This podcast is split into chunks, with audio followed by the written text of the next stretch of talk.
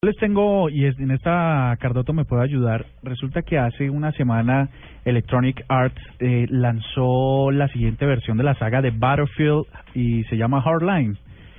¿Usted ha tenido la oportunidad de jugar uno de estos juegos de shooting? Sí, he tenido la oportunidad de Battlefield. Eh, la diferencia de Battlefield es que es, eh, los mundos son gigantescos, pero gigantescos, monstruosamente gigantescos. Y lo otro bueno es la interacción con el mundo en sí. O sea, si usted le da bala a un muro, ese muro se deshace en pedazos donde usted le dio bala. Cosa que no pasa como en los otros juegos.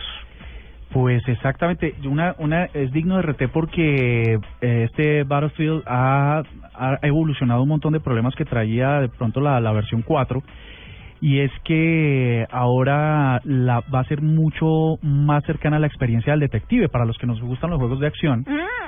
Eh, ya no es la guerra de soltar bombas y darle bala a todo el mundo, sino tiene que ver con una experiencia de ser detective en realidad.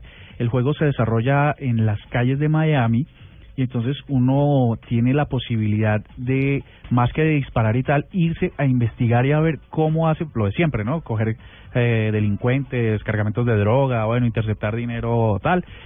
Lo que, lo que logra este juego es que uno hace en realidad las veces de policía, tiene que irse a investigar, tal, puede coger a los enemigos e interrogarlos, ¿no?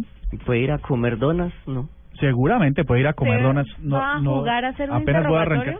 No, pero es una es una nota porque acerca más a la experiencia de lo que en realidad vive un policía. Esto definitivamente es... Tiene tiene la po- una una de las cosas chéveres que tiene este juego y es que es multijugador online, por supuesto, que le caben 64 personas jugando al tiempo. ¿no? Uh, eso es un montón de gente, porque eh, Call of Duty eh, creo que le caben 30, 32.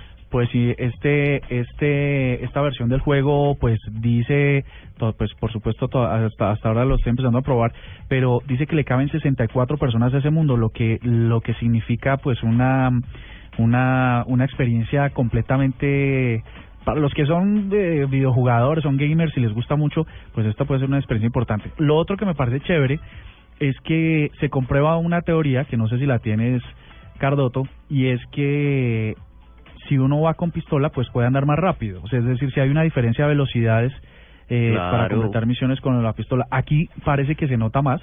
Eh, en realidad se hace efectivo. Si uno va con la pistola engallada, pues entonces eh, puede correr más rápido, puede eh, pues mejorar sus tiempos, ¿no?